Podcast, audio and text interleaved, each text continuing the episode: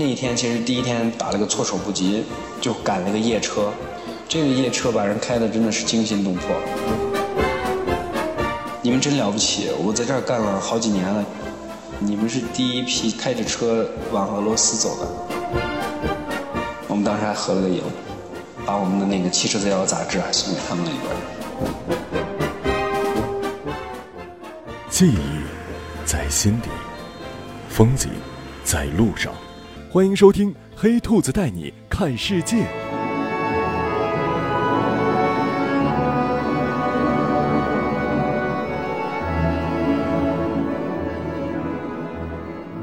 开咱们中国的车出境，手续是很重要的一个环节。你的车能够出国，一定是因为你的车也有属于它的护照，我们管这个护照叫 ATA 单证册。然后这个 ATA 单证册一定要办好，错了任何一个环节，你你这个车都出不去。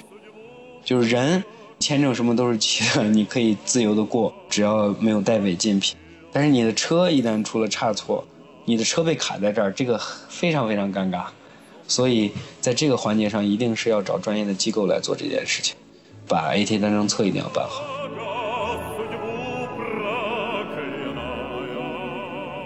我们当时有个小插曲，因为我们是车队开的中国的车往俄罗斯走，满洲里口岸，咱们中国的边防战士还跟我们合影，直接说：“你们真了不起，我在这儿干了好几年了，你们是第一批开着车往俄罗斯走的。”我作为海关工作人员接到的第一个以车队方式开着中国车出境的，向你们致敬，祝你们玩的开心。我们当时还合了个影，把我们的那个《汽车资料》杂志还送给他们了一本，他们觉得这个杂志特别棒，很有意义。出了这个咱满洲里的口岸以后，感受完中国工作人员对待中国人要出国的这种热情之后，到了俄罗斯，马上给我们一个下马威。他们的办事效率真的好慢，在中国海关，我们用了不到一个小时从检查到所有的手续走完，走完之后，然后开车到俄罗斯海关，两国交界，我们车开到那儿十点多，等他们磨磨唧唧的询问各种请示，说啊你们这个什么这那的，这些结束以后已经中午了，紧接着他们说哦到中午我们要吃饭，关门了，就我们在这里硬硬等他们。等他们中午吃完饭，到下午两点多快三点钟，人才陆续到岗。到岗之后，把上午沟通的重新再问一遍，啊，又是这样啰里啰嗦的，问了一堆。问完以后，然后解释清楚，然后好开始检查。他们对业务的熟悉能力也不高，就拿着 AT 单证册，虽然他看得懂，但是他们还要打电话问咱们的某一条规定和人家这个上面说的是不是一致，这个车这个行不行？他有这个章的可不可以？就各种问。然后等我们开始走的时候，已经到下午四点多，快五点了，花了基本几乎一天的时间，耗在这个俄罗斯这边的海关这一块我们比预计晚了很多。那一天其实第一天打了个措手不及，就赶了个夜车。这个夜车把人开的真的是惊心动魄。从这个满洲里出来之后往赤塔开，四点多了，这一段这几百公里路，路上又有炮弹坑。经过它这种西伯利亚风格这种大植被松树林的时候，周围黑漆漆的，路时不时的还有炮弹坑，有一种回到了这种原始丛林的感觉，就在丛林当中穿行，然后时不时有炮弹坑，周围一片漆黑，这一刻就是这个团队凝聚力马上体现出来。我们的头车路上一路播报路况，减速有炮弹坑，左急弯右急弯一路播报着，团队协作，始终就耳朵竖起来，听着这个对讲机里报出来的每一个信息。减速时候马上踩刹车，有炮弹坑了，马上就下意识就知道前车距离要保持，怎么过，提前打转向灯，大家是完全融入进来，反而把我们这个团队磨合的更加团结，我们的能动性、机动性更强了。大家对这个信息的这种理解和把控，就哦，左弯是弯道比较浅。左急弯哦，跟刚才一样是比较深的弯儿啊，炮弹坑，小心超级大坑。大家对这种信息的捕捉马上就有自己的理解，在这样一个氛围之内走了夜路，确实操心。但是好的地方就是让我们这个团队更加相互信任、相互依赖。团队出行就是好，相互有个照应。然后到了这个赤塔的时候，已经是晚上十一点多了，想大家确实够累的。然后所以第二天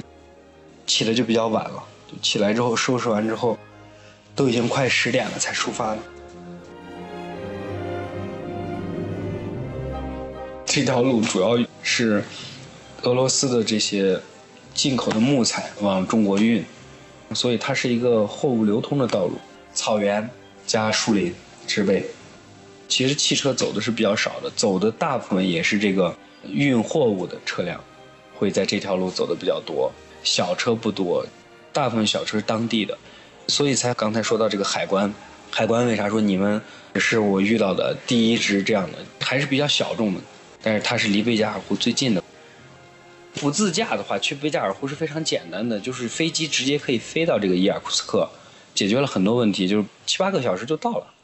就直接落地伊尔库斯克以后，在那儿搭个车也罢，或者说是落地租车都可以，一个多小时不到两个小时就能到贝加尔湖边。我们选择了一种我们自认为更好的、更刺激的、更接地气的方式去贝加尔湖，开着自己的车，感觉也不一样，体验也不一样。所以这一路再到乌兰乌德，就从乌兰乌德再到这个伊尔库斯克。中间其实它真的很荒芜，荒芜到基本上你看不到人，也看不到商店、旅店，开两三个小时车，可能一直就是草、树木、草、树木，就是这样。而且它那个草还特别的高，基本上就是有一人多高的那种草，全是这种野草。因为它没有人，真的就俄罗斯是地广人稀，真的应了这句话。一路开过去，只有城镇是有人的。笔直的路，忽然间有一个小房子，这种汽车旅馆也罢，或者汽车餐厅也罢，进去之后就是罗宋汤、大列巴面包、土豆泥，就只有这些饭你可以吃，最多再配个什么烤鸡肉或者烤牛肉这种牛肉饼、羊肉饼，再配个饮料，就大家就是这样走到这个贝加尔湖。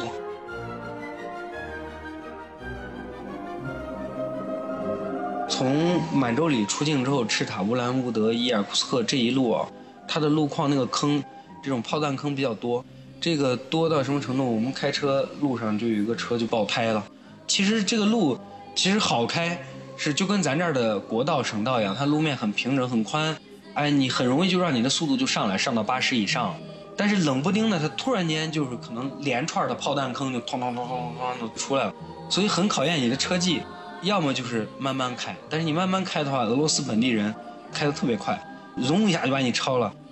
他们的车速非常高，开的非常快，年轻小伙子，基本上他们能开到一百多，嗖一下就过去了。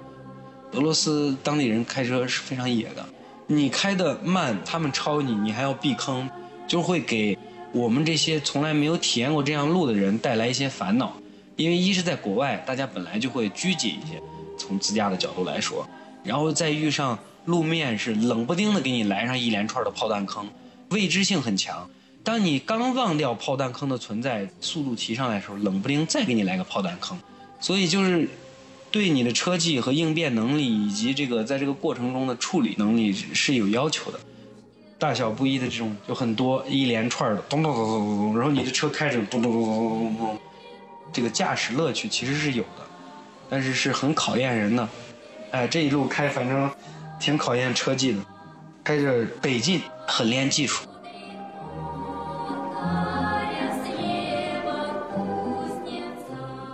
你在俄罗斯开车的时候，有一个很有趣的事情，这个不提倡啊。呃，我们看到的和感受到，但是给你说就是，年轻人啊，特别喜欢把他们的一只手就是方向盘伸出窗外，就跟这个鱼游泳一样。因为你车往前行进的时候，自然而然就会有这个气流，就会形成风。他的手喜欢在开车的过程中这样，随着音乐，然后再跟着这个手，就感觉就是在那种和气流形成一个对象。气流是往后，手伸在前面，像鱼一样向前，这种走 S 的这种波浪往前游的这种感觉。然后我们后来也试了一下，发现这个感觉真的特别特别的嗨，就有一种就是你的手是不受控制的被风。这样吹着打的，它不由自主这样上下上下，就这种在摇摆，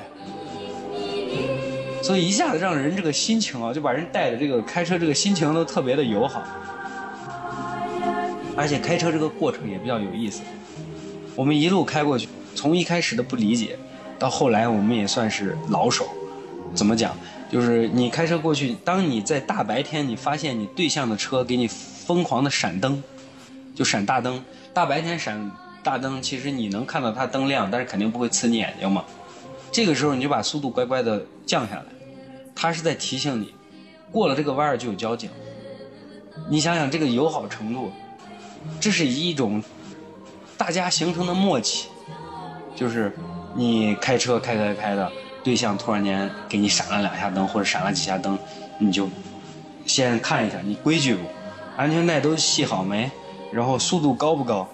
控制一下，慢慢开。保不其然的，你转过弯你就能看到警察，啊，很有意思。当看到他给你闪灯，你明白他意思的时候，当地人的做法就会举个手。就是你要么伸出窗外，要么就在方向盘前手举一下，示意谢谢，我知道了，然后你就可以走了。这种感觉就有一种，哎，伙计有交警了，然后你这边，哎，好，知道了，谢谢，然后就走了。你也可以回他两下灯，也可以给他按下喇叭，意思收到，谢谢。这一路就这样开到这个贝加尔湖边。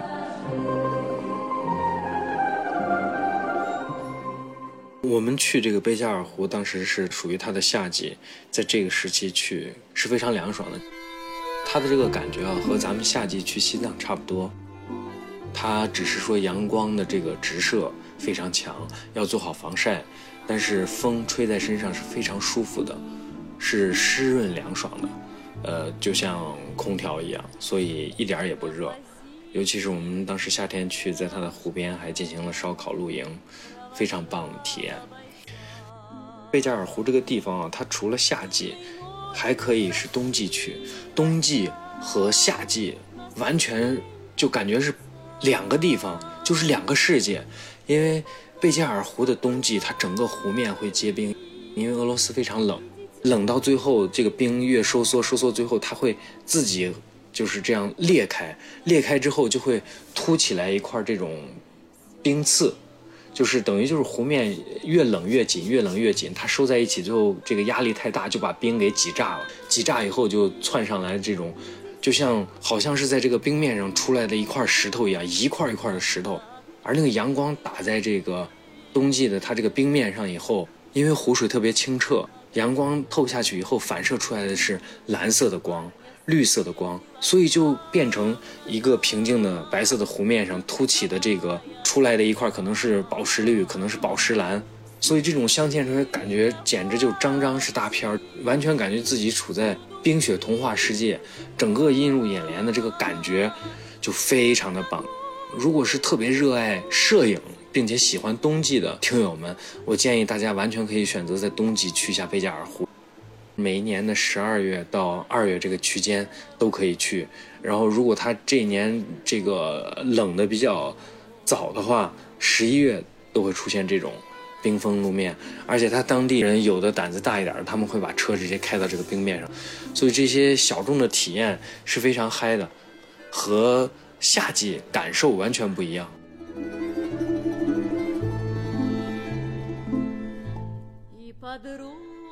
那个时候其实互联网还不是很普及，基本上就是因为我们做旅游，所以我们知道了这个地方，做了大量的功课，跟当地大量沟通，最后决定先去踩了一趟线。我们踩线的时候是冬季去的，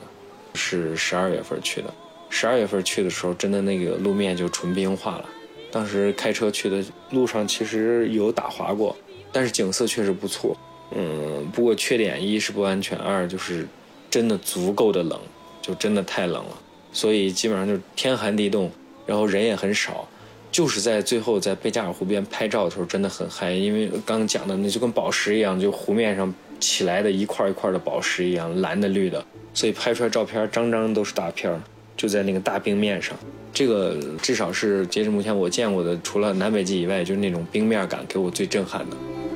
所以这个是不错的，很棒的一个体验。但是除了这个以外，冬季还能体验就是气垫船之类的，在那个冰面上玩漂移。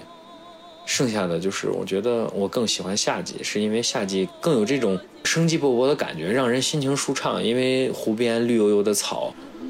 湖的远处你可以看到那种植被很繁茂的那个奥利红岛，整个这个感觉出来就很棒。夏天的时候才可以体验到它的环湖小火车，它是围着那个湖有一个环湖小火车，甚至是坐着这个就是商务船出去做这个。海钓这种体验，这些都是在夏季可以体验，但冬季就没有了。在它湖边有一个这个水上动物园，里面有那个淡水海豹的表演，它会给你表演各种杂技。真正全世界唯一的淡水海豹栖息地就在这儿，以及下潜到水下四十米的位置，你能看到什么东西？它有一个那个模拟舱，这些体验都是很小众、很有意思，但是它也都是夏天开，冬天不开。所以冬天我觉得更像是一个就是特别爱拍大片爱照照片的话，建议你冬天一定要去一下，因为那个冰盖出来的照片你可以在网上搜一下，真的特别漂亮，吸引人眼球。呃，但是夏季的话虽然没有这个点，但是夏季我觉得就是在湖边真的叫享受生活。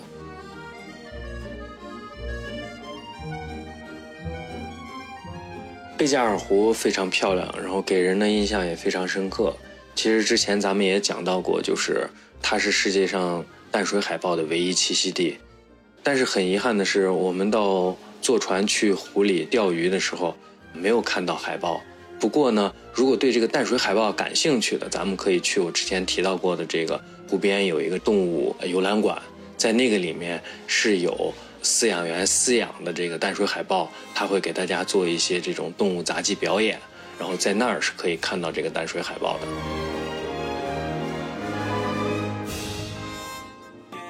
如果大家对咱们这个贝加尔湖听完之后非常感兴趣，也想参与，也想跟我们一起自驾的话，可以私信我们登记一下。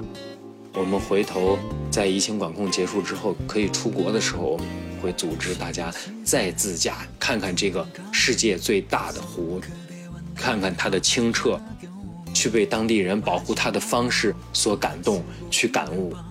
下期再见。